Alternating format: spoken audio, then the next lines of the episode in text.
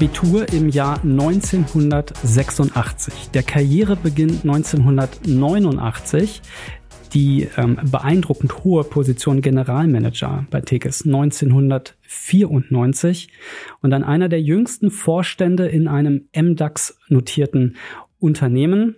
Eine Person, die jetzt ihr 25-jähriges Vorstandsjubiläum feiert und ich freue mich sehr, dass du heute bei uns im Podcast bist, lieber Sönke. Herzlich willkommen, Sönke Missfeld. Ja, vielen Dank. Vielen Dank für die Einladung. Also ich muss ehrlich sagen, ähm, wir haben äh, mit, mit dem Podcast ja schon einige Folgen jetzt aufgezeichnet und ähm, der Wunsch, dich als Gast zu haben, der ist äh, immens hoch gewesen. Von daher freut es mich sehr, ähm, dass wir heute miteinander sprechen. Äh, und bin ich schon wieder ganz rot und das würde ich gleich so ungeschnitten meiner Mutter übersenden. Die wird dann wahrscheinlich sehr stolz. und ähm, von daher habe ich einige Fragen im Gepäck und bin sehr gespannt auf ähm, deine Antworten. Ja, dann schieß mal los. Ähm, fangen wir vielleicht mal an, dir die Frage zu stellen, die ich äh, meinen Gästen immer frage zu Beginn die die Person nämlich nicht kennen. Wer bist du? Wie würdest du dich selbst beschreiben für jemanden, der Sönke Missfeld nicht kennt?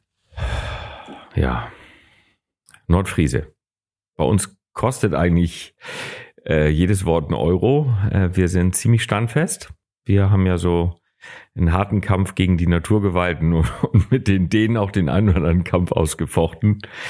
Äh, es gibt ja diese, diese Grabesinschrift, die mich sehr beeindruckt und, und zu Tränen bewegt hat. Die heißt, ich glaube so, ähm, äh, fürchte Gott, achte das Gesetz, weiche nie. Und so bin ich auch erzogen. Also ganz bodenständig. Ich bin, ähm, äh, mein Papa sagt immer, der jetzt 84 ist, äh, der sagt immer, weißt du, Erfolg, das ist, äh, kann ich nicht beurteilen, aber das scheint ja bei euch gut zu laufen. Aber das tut trotz dessen immer noch äh, der nette und anfassbare, sympathische, höfliche, bescheidene, äh, jetzt mittlerweile erwachsene Sohn bist, äh, den ich äh, mal erzogen habe. Das macht ihn besonders stolz. Und wenn wir Handwerker bei uns haben oder, oder einfach äh, fremde Leute, Dienstleister bei uns im Haus sind oder wir im Job begegnen, dann ähm, ist es schon ganz fest bei uns verankert, dass man Gastfreundschaft, und das ist nordfriesisch, und Wertschätzung auf jeden Fall entgegenbringt. Und ähm, das versuche ich eben auch im Job einfach zu leben, nahbar, äh, anfassbar zu bleiben und ja, äh, mit großen Zielen dabei, die Menschen mitzunehmen. Okay. Also wir werden ja heute zurückblicken auf ähm, deine sehr beeindruckende Wachstumsstory, deine und die des Unternehmens Tickets. Ähm, aber bevor wir das machen, schauen wir doch vielleicht mal auf dein Highlight der letzten sieben Tage zurück. Was würdest du da sagen? Ähm, ja, also unsere, also eigentlich sind es zwei. Unsere Keukarpfen haben abgeleicht. Das machen sie nicht alle Jahre und das ist halt wie äh, Babys bekommen. Das ist total aufregend. Da muss man relativ schnell den Laich rausholen, sonst fressen die ihn leider, leider selber auf und die kommen in separates Becken und dann ist es natürlich total überraschend, was kommt da an Fischlein raus. Ja. Und ähm, die Aufregung ist wie Überraschungsei, aber das, das echte Highlight war letzten Freitag um 8 Uhr hatte ich Schwimmtraining und ich hatte ja so einen lästigen Skiunfall über den Jahreswechsel. Und mein Schwimmlehrer hat es tatsächlich geschafft, mich wieder auf eine Stunde kraulen zu triezen. Und ich hatte zwar den Muskelkater des Jahrhunderts, aber dass das wieder geklappt hat und dass alle mich wieder auf den, den Gesundheitslevel gebracht haben, das habe ich echt gefeiert. Mhm. Okay. Ja, dann steigen wir mal ein in unsere Welt. Ähm, wir haben im letzten Jahr den Tekes Investment Kongress das erste Mal in der ZAG Arena in Hannover gehabt. Ähm, wer die ZAG Arena nicht kennt, eine der größten Event Locations in Deutschland. Und wir brauchten Platz. Warum brauchten wir denn so viel Platz, Münke? Ja, wir haben in, in der Konzernzugehörigkeit mal ein Jubiläum von unserem zweiten Gründer, den ich miterleben durfte, gefeiert und äh, bin in diese Halle rein und die Halle hat gebebt und getobt vor Begeisterung. Und ich habe gesagt, irgendwann musst du da mal nur mit Tickets rein. Mhm. Wir haben es dann wirklich geschafft, nicht ganz, da passen noch deutlich mehr rein, darüber wollen wir auch reden, aber ähm, das war schon sehr, sehr gut besucht und das war wirklich ein ganz toller Moment. Ähm, Im letzten Jahr hätte ich dich jetzt gefragt, wie fühlt sich das an, wenn so ein Traum äh, in Erfüllung geht? Jetzt würde ich dich äh, fragen, denn in, äh, in Kürze steht äh, die Wiederholung des Ganzen bevor, der Tekis Investment Kongress 2023, erneut in dieser sehr großen Halle. Das heißt, dieser Traum wiederholt sich. Wie fühlt sich das an? Also letztes Jahr war es wirklich tiefe Dankbarkeit nach Covid, Reopening, die Menschen zu bewegen, vom Digitalen ins präsente Format zu gehen. Also ich war wirklich, mir ist so am Anfang fast die Stimme weggeblieben, weil dann alle nach zweieinhalb Jahren wieder zusammen zu haben, wow, wow, wow, das war pff, Magic Moment. Und dies Jahr ist natürlich klar, die Erwartungshaltung äh, ist geschaffen, die muss jetzt getoppt werden und äh, da ist jetzt Anspannung, Aufregung und Abliefern angesagt und dafür arbeiten wir jetzt 24-7. Also mein ganz toller Stab, äh, der mich supportet und unsere Servicezentrale und du natürlich auch und das muss halt ein Big Bang werden. Ne? Also ich weiß ja, wie du ähm, äh, intensiv dich ähm, einbringst für, für so ein Event. Aber das ja nicht nur einmal jetzt im Jahr, sondern dein Tag sieht ja sowieso ähm, sehr, ähm, sehr ähm, vollgesteckt aus mit ganz vielen Menschen, die du kennenlernst, äh, mit vielen Folgen, die vorbereitet werden. Das setzt ja auch gewisse Rituale so am Tag voraus, würde ich mal sagen, ähm, um da auch strukturiert vorgehen zu können. Was hast du denn für Rituale, die dir wichtig sind am Tag? Also bei mir ist es so, wann immer ich ins Bett gehe, Leute, auch wenn wir lange feiern oder irgendwie spät nach Hause kommen, um 6.30 Uhr ist bei mir die Nacht zu Ende das dann ist bei mir, dann läuft der Prozessor an. Meistens habe ich dann irgendwie einen guten Gedanken mitgenommen, der kommt morgens raus, will geschrieben werden. Und das Erste, wenn ich zu Hause bin, ist eigentlich ähm, neben einer Flasche Wasser, die ich trinke und einem kleinen Espresso, den ich mache, ähm, mich um die Frösche und die Fische zu kümmern. Mhm. Ja, also das ist so ein Ritual, schnell im Bademantel runter, Hand füttern der Fische und die Frösche nochmal kurz miterleben, wie sie in ihren Tag starten. Das ist so, ja, da diskutiert mit mir keiner und alle sind äh, freudige Erwartungen, dass ich vorbeikomme mit dem Vorteil. Ja. ja, okay. Wenn du selber mal zurückblickst auf deine Karriere, wie fühlt sich das an, wenn da der kleine Sönke ist, der aus Husum kommt und der dann in der Großstadt wie Hamburg, auch ohne Netzwerk, muss man ja mal sagen, sich dann entwickelt hat? Was geht dir da so durch den Kopf, wenn du da das alles mal reflektierst?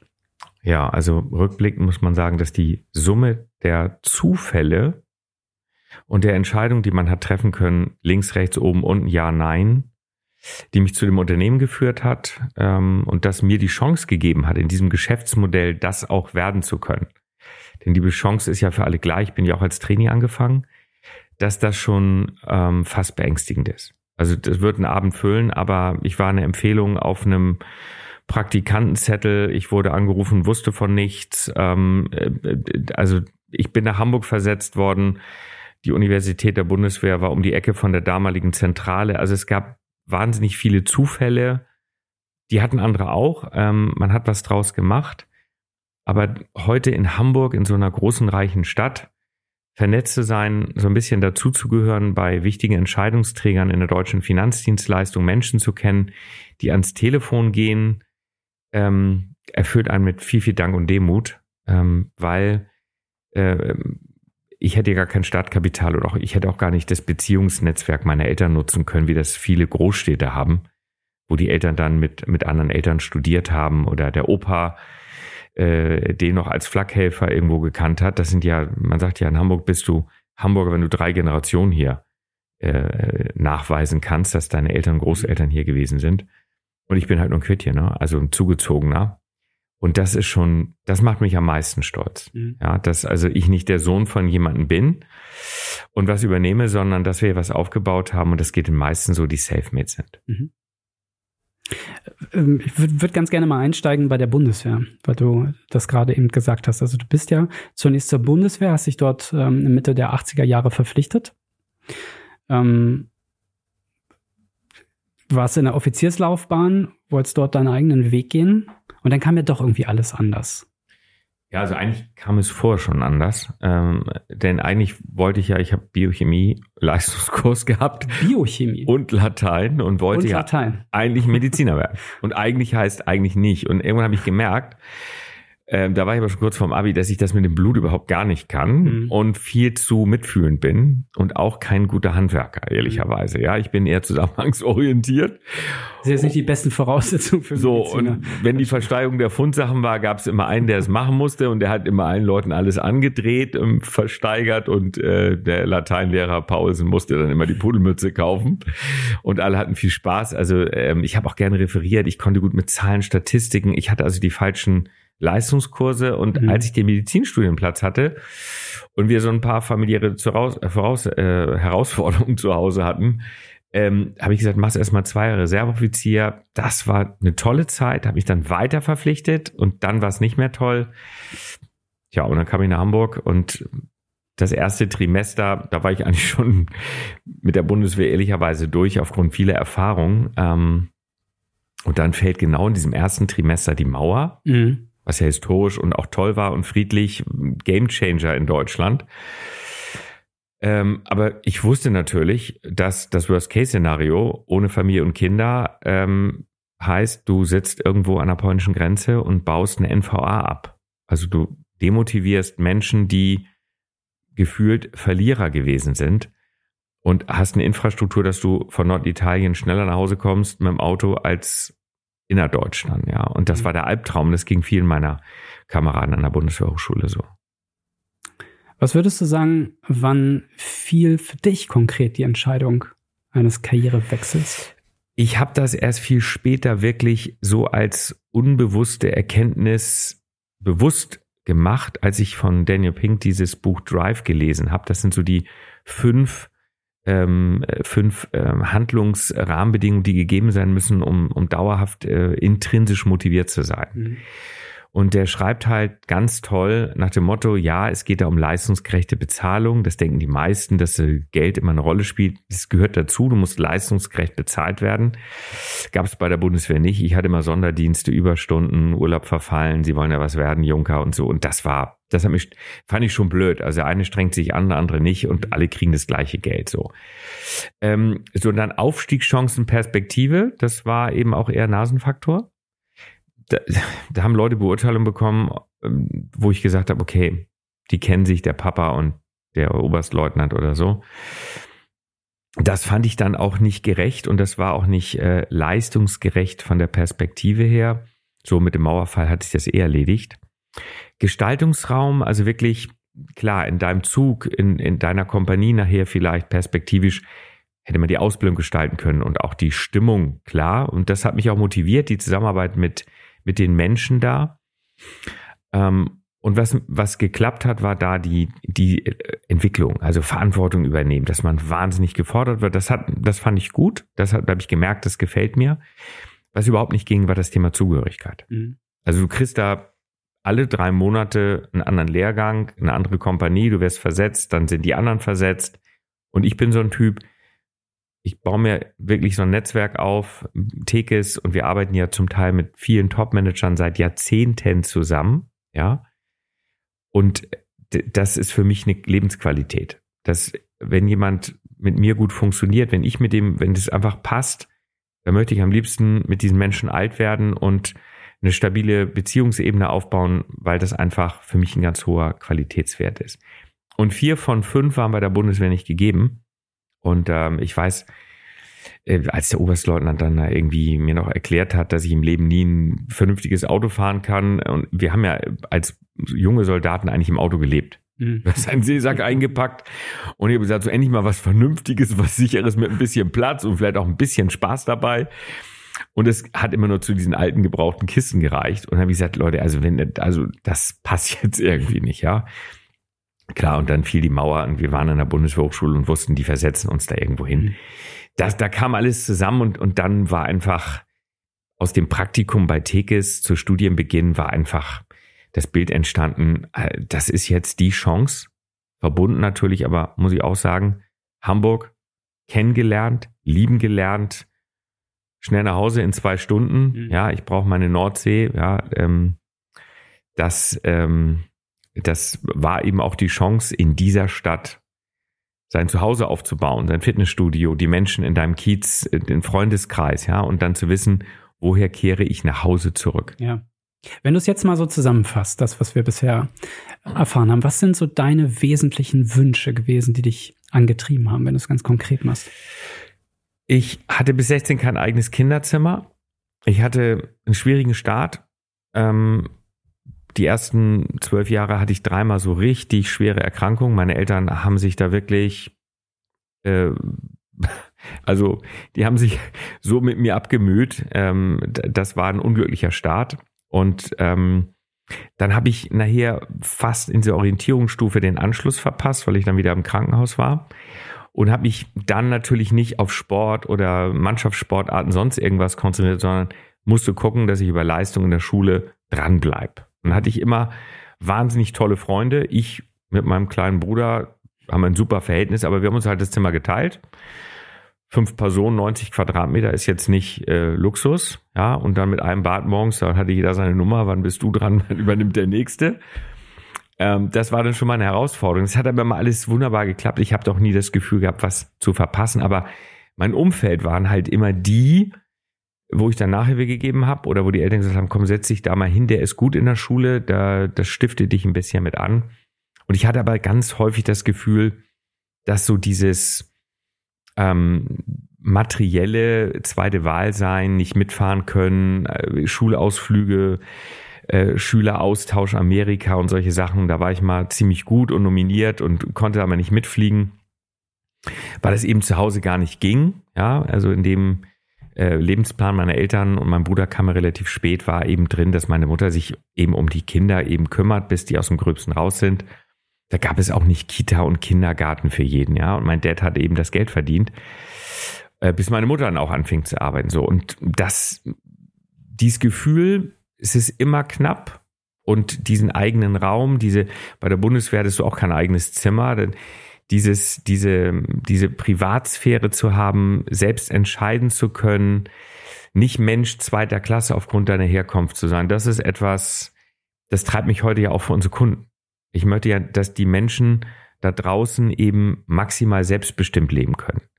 Und das ist für mich heute neben allem, was man sich leisten kann oder wo auch man mal unvernünftig sein kann oder mal lecker essen geht oder einfach mal shoppt und sagt, eigentlich brauchst du die dritte Hose nicht ist das eigentlich äh, das, was ich am meisten genieße, dass man, wenn es drauf ankommt, eben sich dann auch wirklich positioniert und dabei ist. Ja. ja vor allen Dingen für die Menschen, die man gern hat.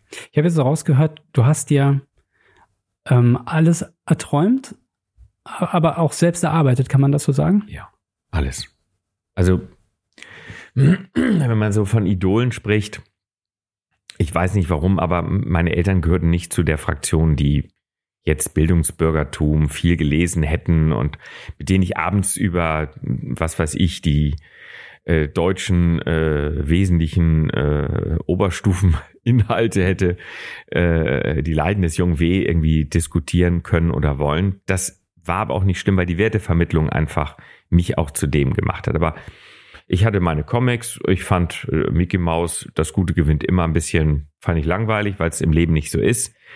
Und diese Fantasie, diese, diese Dagobert Duck-Welt, also aus einem gebrauchten Streichholz einen Zahnstocher zu machen, also diese Fantasie, dieses, eine Lebensart, ne? Ja. Auch. Einfach so, ähm, mach was draus und sei dabei nicht verschwenderisch, sondern schau, dass du irgendwie eine Zukunft erschaffst und dieses Selfmade, das hat mich begeistert. Zettel austragen, ich habe dann Flaschen gesammelt, damals um das Taschengeld auswählen, Nachhilfe gegeben und ich habe die gesamte Oberstufe, habe ich bei einer ganz tollen Firma in Husum gearbeitet von meiner Mathematiklehrerin und ihr Mann, die waren große Idole für mich als Unternehmer.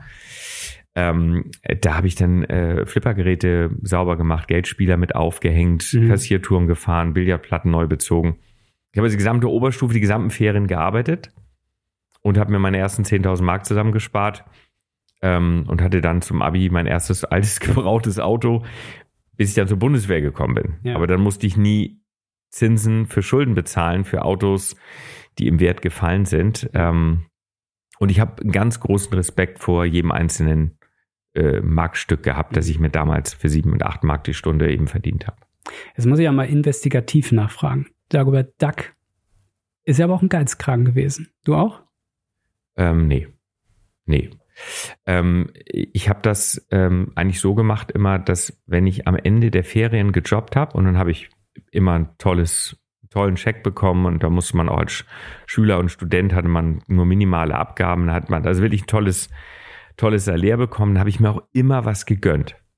Also tolle Klamotten oder bin mit meiner Ma dann irgendwie toll essen gegangen oder so. Das heißt, ich habe ganz früh versucht zu sagen, okay, wenn du viel und hart arbeitest, dann muss es sich auch irgendwie toll anfühlen.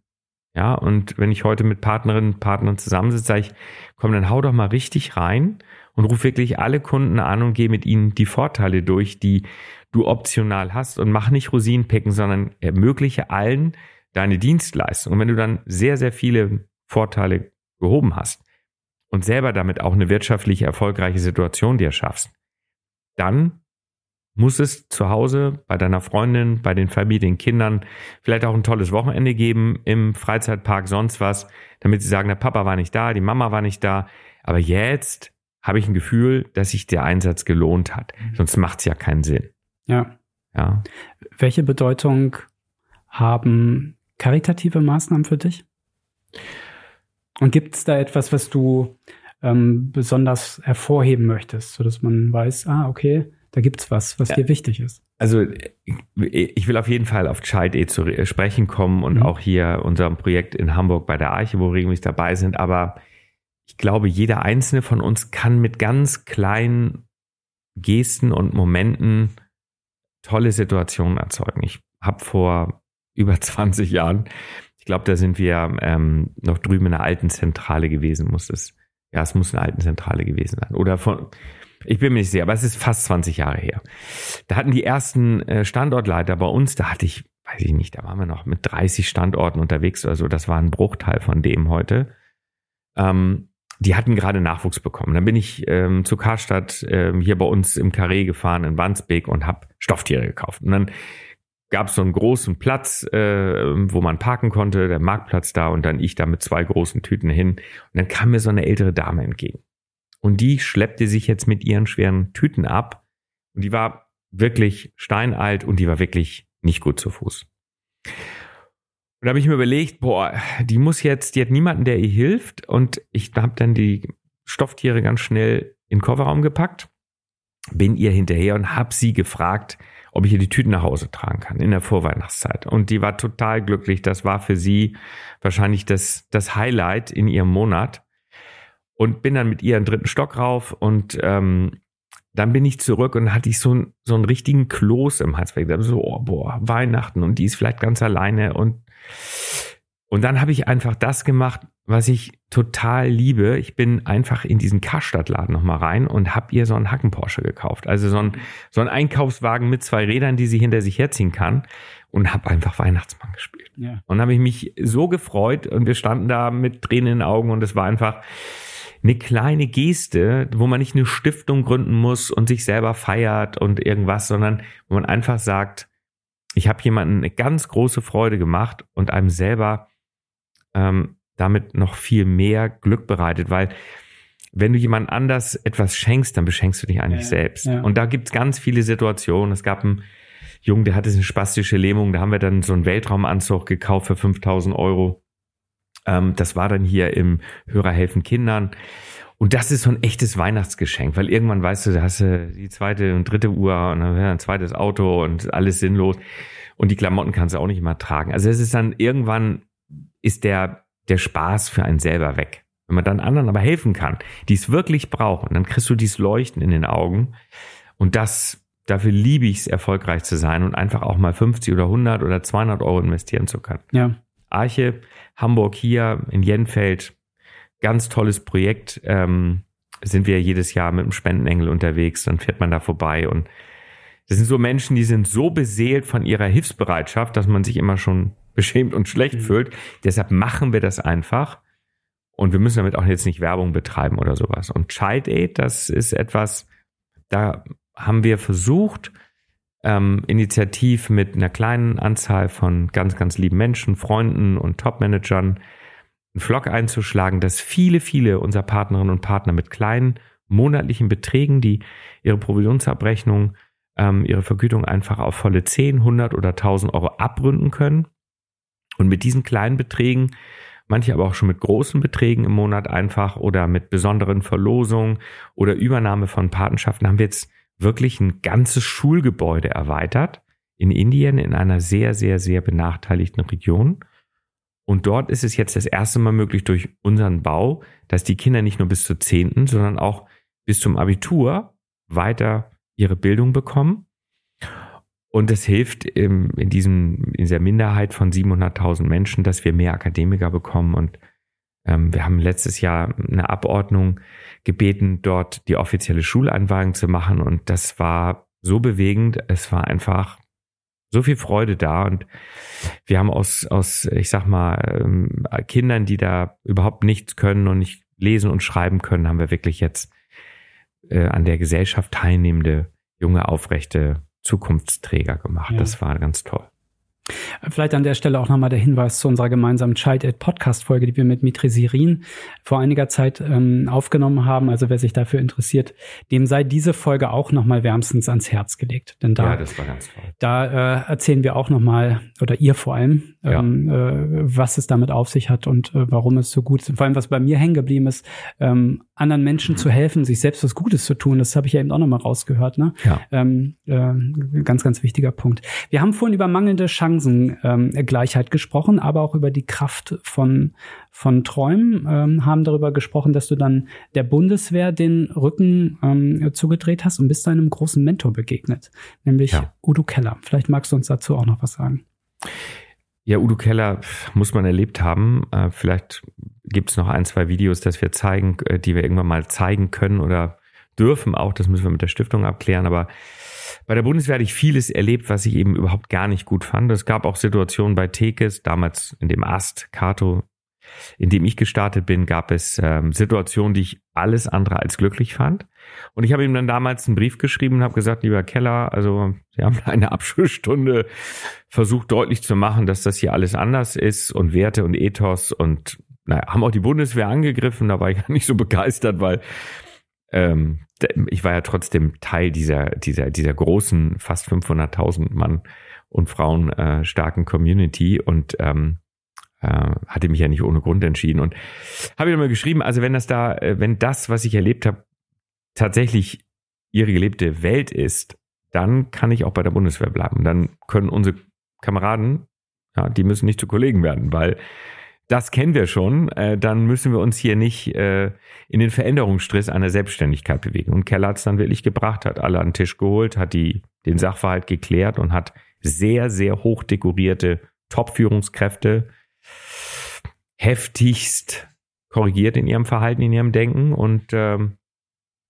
hat dann am Ende gefragt, Herr Missfeld, war das jetzt das, was Sie sich gewünscht hätten?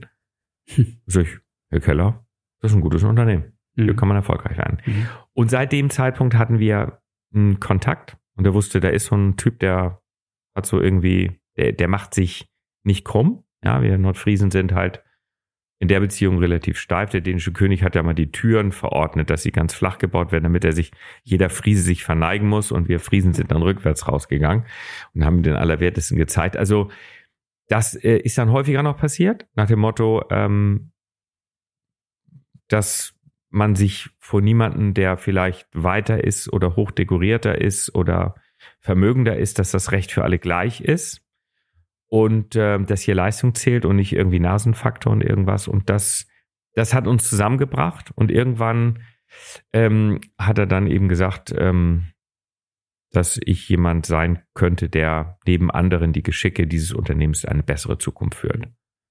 So, und dann musste ich ihm irgendwann versprechen als Generalmanager, dass wir an die Börse gehen. Ich sage, ja, Udo, wir gehen an die Börse, alles gut. Lass mich in Ruhe jetzt einfach mal meinen Job machen und, und Deutschland mal aufbauen. Ruhe erfolgreich sein. Ja, einfach mal, ne, so nach dem ganzen Wahnsinn der ersten Jahre, bis das dann alles so geklappt hat. Ähm, äh, und dann habe ich ihm versprochen, ja, wenn wir an die äh, Börse gehen, dann mache ich natürlich auch, wie du das willst, den Vorstandsjob. Mhm. Das war klug, weil er natürlich eine Perspektive aufzeigen wollte und ja äh, große Schuhe anbieten. Und ähm, das, ähm, dass es dann so kam, war natürlich ganz toll. Und dann schwuppdiwupp war ich Vorstand. Mhm. Hatte ich auch nicht gelernt. Das kann man auch nicht lernen. Das ist, das ist. Schwuppdiwupp, da war ich Vorstand. Das ist auch ein schöner Titel für diese Folge. Aber leitet äh, auch über ähm, zu meiner nächsten Frage, die sich ähm, auch einfach ein Stück weit mit Glück beschäftigt in der Karriere. Ähm, Barack Obama hat mal auf die Frage von David Letterman nach dem Geheimnis seines Erfolgs geantwortet, I was lucky. Ähm, er hätte natürlich viel gearbeitet, hat äh, Obama gesagt, aber am Ende ähm, sei es denn doch Glück gewesen, nichts als Glück. Klingt sehr bodenständig, geradezu demütig. Ähm, weiß nicht, ob das jeder so teilt. Von daher die Frage an dich, welche Rolle Glück in deiner Karriere gespielt hat. Tja, also Glück ist halt schwierig zu definieren. Ich habe mal eine Definition gelesen, die hieß, Glück heißt, dem Zufall die Chance zu geben. Und äh, dass der beste Buddy aus meiner Oberstufe zufällig nach dem Sitzenbleiben in meinen Jahrgang gekommen ist, dass zufälligerweise er einen Stiefbruder hatte, dass das zufällig der Praktikant war und dass zufällig Johannes Feistel mich dann anrief von einem Praktikanten Namenszettel von mir gehört habend, ähm, dass ich zufällig genau frustriert vom Einzelkämpferlehrgang oder Überleben durchschlagen Lehrgang wiederkam, dass er mich zufällig erreicht hat. Also es gab so viele Zufälle, aber ich habe auch ganz viele Kolleginnen und Kollegen in diesem Unternehmen wieder verabschiedet, mhm. Die smarter waren, intelligenter, ganz bestimmt, die auch von der Ausgangsvoraussetzung aus besserem Elternhause kamen, die gebildeter gewesen sind, ja, und ein besseres Netzwerk hatten, wo ich gesagt habe, wow, also wenn der in den Raum kommt, der hat eine Aura, das ist ja jetzt schon, obwohl der noch gar nicht bewiesen hat, was Sache ist, der ist einfach smart. Mhm. Naja, und dann äh, waren die dann auch irgendwann weg. Weil du musst, du musst gar nichts. Jeder Einzelne sollte für sich die Frage klären, wo will ich, und ich kann das sagen, weil das nicht mehr so lange hin ist, die Zeit rennt halt wahnsinnig. Wo willst du sein, wenn du mit 60 dir vorstellst, auf so einem Felsen in so einem Tal oder übers Meer zu schauen und dir die Frage zu beantworten, jetzt als junger Mensch, was will ich aus heutiger Sicht auf jeden Fall gemacht haben? Und zwar nicht, weil meine Eltern das wollen, meine Frau das möchte oder mein Mann oder weil meine Kinder das wollen oder weil man das will im Umfeld und mein Freundeskreis und irgendwelche Glaubenssätze von Sporttrainern, Lehrern oder Großeltern, sondern was möchtest du ganz persönlich als Traum umgesetzt haben, um zu sagen, ich habe das Beste für mich da rausgeholt, weil nur dann, wenn ihr auf dem eigenen Weg zu euren Zielen seid, dann seid ihr in der Lage, das Glück zu empfinden, dass man sich mit einem Plan, der funktioniert, einem Zustand nähert, dem muss man auch gar nicht erreichen. Man nähert sich dem und das steigert die Freude. Manchmal ist es so wie Weihnachten. Dann ist der Heiligabend da, man hat die Geschenke ausgepackt, dann kommt die Trauer, es wird 364 Tage bis zum nächsten Mal. Ja, so, dann ist es vorbei. Aber die Vorfreude, ja, dieser Kalender, den man morgens aufgemacht hat. Man hat einen Plan. Ja. Noch einmal schlafen, das geht von selbst. Aber wenn du weißt, ich will was und du merkst, es könnte klappen, das ist für mich Glück. Und die viele, viele Menschen, die ich kennengelernt habe, trauen sich nicht, ihr Ziel zu formulieren. Und viel schlimmer ist, selbst wenn sie das insgeheim haben und sich was ganz von Herzen wünschen, was auch immer das ist und wie auch immer das ist, mit wem es auch immer ist, dass sie dann nicht den Mut haben zu sagen, und das hatte ich damals, der Plan, den ich bisher habe, bringt mich da nicht hin. Und dann muss ich das Geschäftsmodell ändern. Da muss ich den Job ändern, muss ich Studium ändern. Aber ich muss was finden, das mich meinem Ziel näher bringt. Und das muss jeder für sich selber einmal ehrlich entscheiden, ja. statt die Zeit verstreichen zu lassen. Ja, also dieser Punkt, dass ich weiß, was möchte ich eigentlich im Leben, meine Wünsche, meine Ziele. Mm, und da würde ich ganz gerne mal kurz die, die Brücke auch zu unserem Geschäftsmodell schlagen, hat ja auch viel mit unserer Dienstleistung zu tun. Ähm, also wie kann ich mir das erfüllen, was, was mir wichtig ist, sei es materielles, sei es die, irgendwie den Lebensstandard heute auch im Alter zu sichern und, und was auch immer.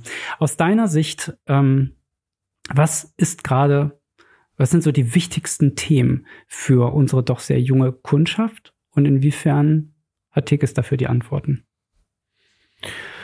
Wir sind mal angefangen in den 80ern begeistert von der Idee des Investmentsparens. Also Investmentsparen, aktiv gemanagter Fonds. Heute macht man ETFs, jetzt kommen die LTIFs. Also das geht ja alles rasend schnell in der Entwicklung. Ja, Private Equity für jedermann. Drei Schichten, Immobilien, also Wahnsinn, alle Förderungen.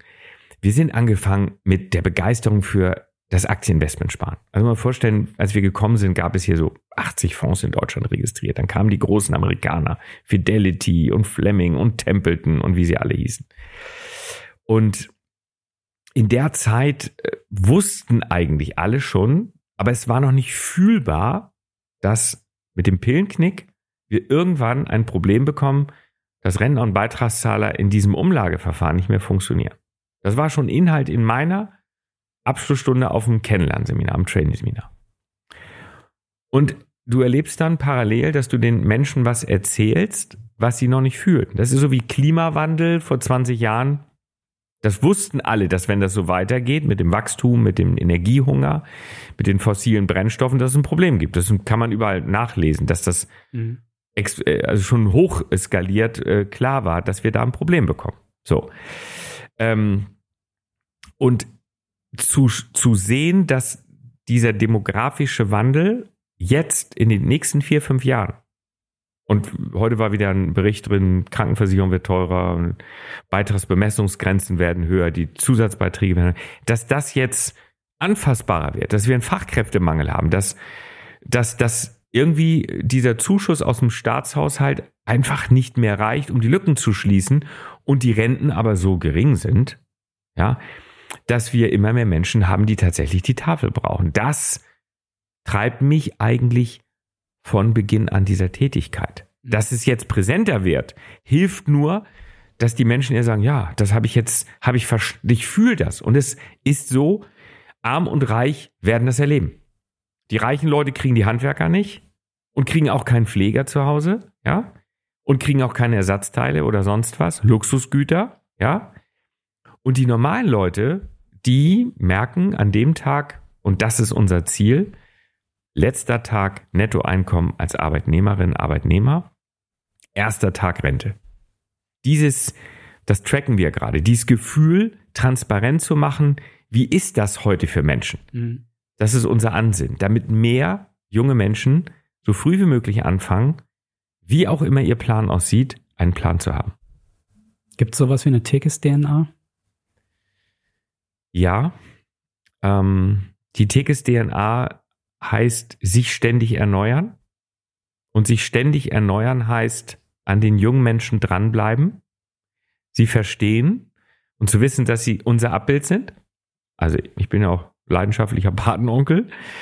Und ähm, alles das, was wir heute erleben und was wir vielleicht auch manchmal nicht verstehen und was anders ist, ist Fortentwicklung und ist Parents and Grandparents made.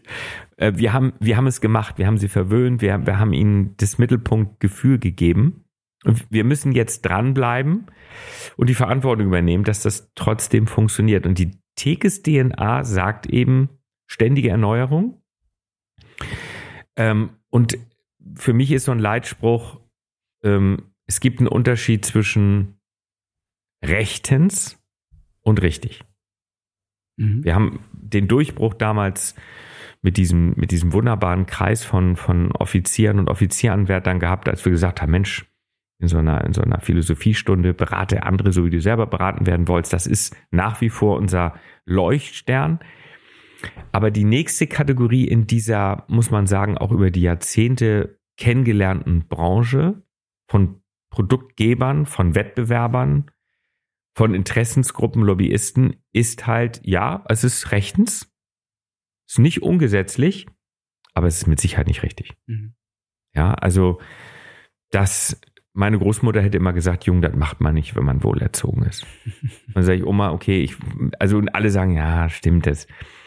Dafür gibt es jetzt kein äh, Fleißoblatchen, ja. ja. So, und das ist eine Tekes-DNA. Ja. Dass wir wirklich schauen, und ich glaube, wenn ich da überleiten darf, wie setzen wir heute diese Versorgungslücke, diesen Altersarmut drohenden Weg, der, der, der sich aufzeigt, wie setzen wir den um? Wir können heute nicht Angst machen, sondern wir müssen gucken, dass wir den jungen Menschen Lösungen anbieten. Wenn, ich nenne das jetzt drei gewinnt. Mhm. entweder haben wir so, so eine Faustformel 10 bis 12 Prozent vom Netto oder Brutto, je nachdem, ob man geförderte Wege macht, müssen in eine Altersvorsorge, am besten insolvenzgeschützt, steuerlich absetzbar gehen, damit man letztes Nettoeinkommen, erste Rente sorgenfrei bleiben kann. Ähm, warum ist das so wichtig? Wir haben halt zu viele junge Menschen, die weder eine Immobilie haben, noch eine erben werden, weil in Deutschland, da ist nur die Schweiz noch schlechter, wir die geringste Eigenheimquote haben, der Volljährigen. Das heißt, wenn die Italiener, Spanier, Portugiesen, wenn die in Rente gehen, dann sagen die, ich habe meinen kleinen Garten, ich habe meine Zitrusfrüchte, ich habe sowieso meistens viel mehr Sonne und Strand, aber ich muss keine Miete mehr zahlen. Das ist auch in England so. Ja. So, und in Deutschland haben wir steigende Mieten und wir sind ein total attraktives Land. Es kommen immer mehr Menschen zu uns, ja, um ihre Zukunft hier zu finden oder auch Schutz und eine neue Heimat. Ja, und äh, ich habe noch nicht erlebt, dass die Mieten gesunken sind und das ist ein Problem dem müssen wir uns stellen. Das heißt, entweder 10 bis 12 Prozent in Altersvorsorge oder einen Betrag in ähnlicher Größenordnung für eine der drei Varianten, wie man Immobilie machen kann. Entweder als Kapitalanlage Immobilie, dann habe ich Cashflow, passives Einkommen. Oder ich wohne, das ist Urban Living, ich sag mal, die, die, ich wohne in der Stadt und nehme die öffentlichen Verkehrsmittel, dann brauche ich bald kein Auto mehr. Ich habe eine fahrradfreundliche Entwicklung in den großen Städten. Dann geht das Geld halt in die eigenen vier Wände, die irgendwann bezahlt sind. Ja.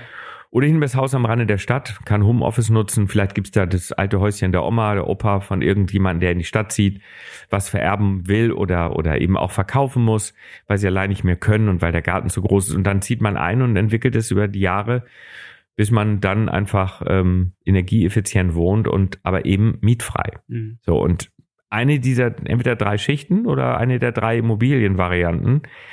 Und das ist ein positiver Ausblick. Und das ist eine Tekes-DNA, dass wir die jungen Menschen in ihrer Art und Weise selbstbestimmt positiv mitnehmen, mhm. ohne da Angst zu machen oder, oder sie damit zu langweilen, dass sie in 50 Jahren Rentner sind oder ja. so, ja. Das, damit erreichen wir junge Menschen heute nicht. Das muss irgendwie positiver besetzt werden.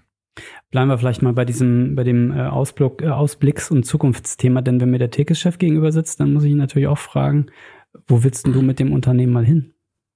Ja, also wettbewerbsorientiert gestartet. Äh, alle Unternehmer, glaube ich, messen sich am Anfang mit anderen und wollen größer und schneller sein. Und das haben wir auch im Tekes-Unternehmen damals gehabt mit Tritan und Kato. Da gab es so lustige Wettrennen und dann im Konzern nachher jetzt Swiss Life Deutschland mit den Schwestern. Das ist ehrlicherweise ich und Ego. Und das ist, ähm, das ist am Anfang immer so. Und gehen wir, also sind wir ehrlich und, und wenn du junger Unternehmer bist, dann brauchst du Rücklagen, dann kannst du sonst kannst du deine Vision in schlechten Zeiten nicht umsetzen. Da kommt irgend so eine Covid-Krise und dann brauchst du einfach den Atem und, und sperren sich alle zu Hause ein und musst irgendwie durchkommen, ja.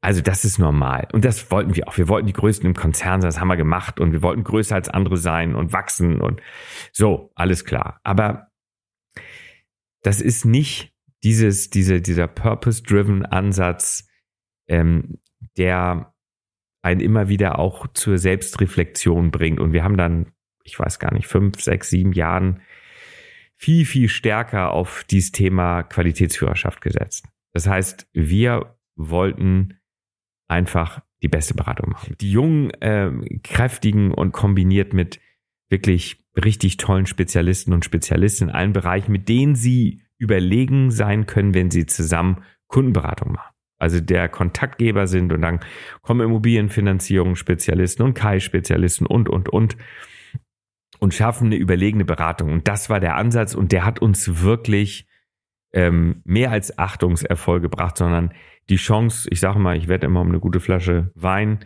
dass unsere Spezialisten das besser machen als der beste Wettbewerber. Und ich habe glaube ich, bisher einmal eine Pulle bezahlen müssen. Und da muss man ehrlich sagen, da war der Wettbewerber auch richtig gut und richtig klasse. Und das, die Regel bestätigt die Ausnahme. Aber ansonsten freut man sich, wenn unsere Jungs und Mädels dann da draußen einen Top-Job machen. So. Ja. Und mit dieser Qualitätsführerschaft haben wir einen solchen Wachstumsschub gehabt. Das heißt, wir schließen jetzt auf. Wir haben vor, mit einem großen deutschen Bankhaus gleichzuziehen in diesem Jahr 2023, was die Anzahl der Filialen angeht.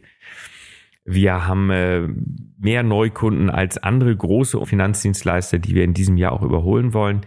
Das ist Ego, aber durch die Qualität, die für die Kunden einen Vorteil bringt. Und so dieser letzte, der letzte große Schritt, und das ist mein persönlicher Ansatz, und den untermauern wir tatsächlich in, im Doing immer, immer stärker, ist der Qualitätsführer in Kombination mit der Marktmacht wird Gestaltungsführer.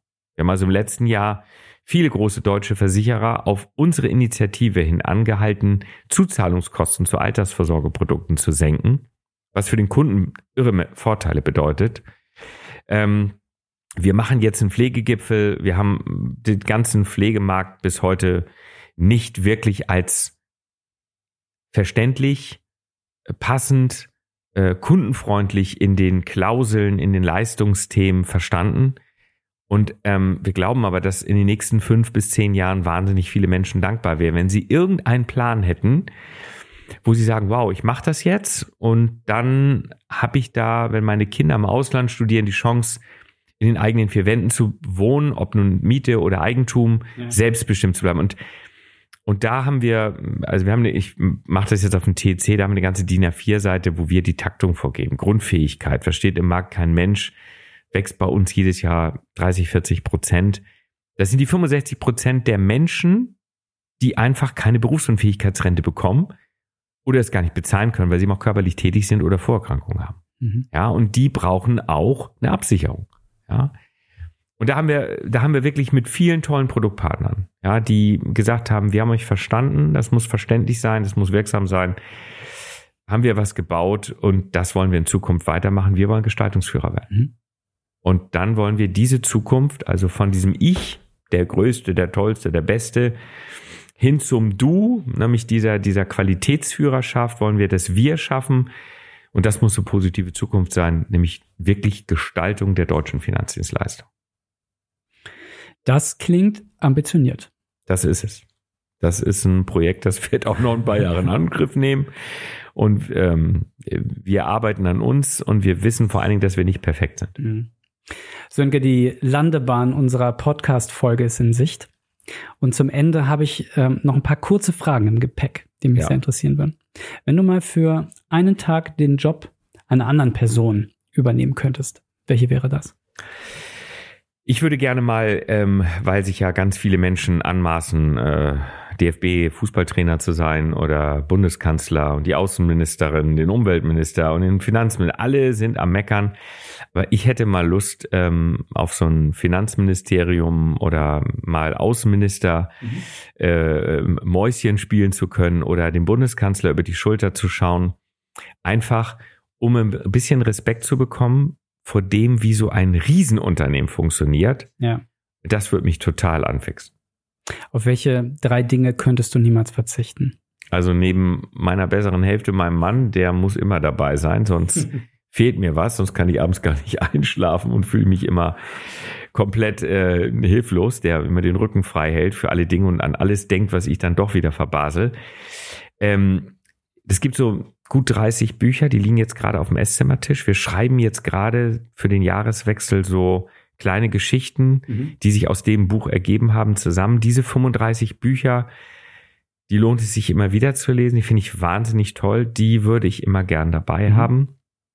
Das zweite ist, ich lese unglaublich viel, gerne. Ich brauche also echt so ein iPad und Wikipedia und googeln und mhm. Geschichte und solche Sachen. Das ist für mich total wichtig. Und das dritte ist, ähm, ich brauche meine Handschuhe, meine Gartenschere, weil mich juckt es immer in den Fingern, äh, wenn ich was veredeln kann, im wahrsten des Wortes. Okay. Ähm, was lernst du gerade, was du noch nicht so gut kannst?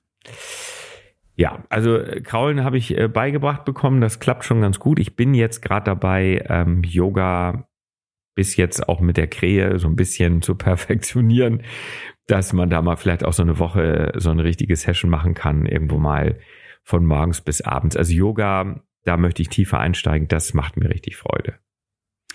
Ähm, was denken andere über dich, was nicht stimmt? Äh, dass ich auch alles eine Antwort hätte dass der alles im Griff hat und dass der da oben das schon macht und dass man sich blind verlassen kann. Da kann ich immer nur sagen, ich bin immer nur so gut, wenn alle anderen um mich herum aufpassen, mich briefen, mir ein Feedback geben, gewaltfrei, annahmefähig, weil ich ja alles tun möchte, dass diese Company erfolgreich ist. Und natürlich möchte ich auch von dieser Mannschaft gewertschätzt und geliebt werden. Das ist so. Also, aber ich höre gerne zu. Und dann fallen uns gemeinsam die besten Lösungen an. Aber alleine bin ich nichts. Mhm. Ja, runden wir die Folge mal ab. Was wünschst du dir? Was wünschst du der Gesellschaft? Und was wünschst du Tekes? Also ich wünsche mir lange gesund zu bleiben und ähm, dieses Unternehmen weiterhin mit viel, viel Liebe gestalten zu dürfen ähm, und morgens aufzustehen, die richtigen Gedanken zu haben. Ich wünsche Tekes, dass ähm, wir auf dem Weg dieses Teamgeists, dieses Help the Team Win, dass wir auf dem uns noch weiterentwickeln. Wir, wir haben da schon eine unglaubliche Netzwerkkultur. Von oben nach unten, von unten nach oben, von der Seite, spinnenartig über das ganze Bundesgebiet. Aber so eine lernende Organisation zu bleiben, die sich blind versteht. Und das dritte, unserer Gesellschaft. Tja, vielleicht ähm, machen wir es so, dass wir erstmal davon ausgehen, dass der andere, der mir begegnet, sich auch nur wünscht, in Frieden zu leben, seine Kinder großzuziehen und mit Freunden irgendwie ein bisschen zu grillen und ein Bierchen zu trinken, eine gute Zeit zu haben. Also zunächst mal das Positive im Gegenüber sehen und dass wir uns alle auf die Stärken besinnen. Dass wir unsere Stärken stärken und dass wir nicht uns gegenseitig zerfleischen für die 10, 15, 20 Prozent, ähm, die wir immer bei anderen Leuten bewerten, bei Politikern, bei Unternehmen.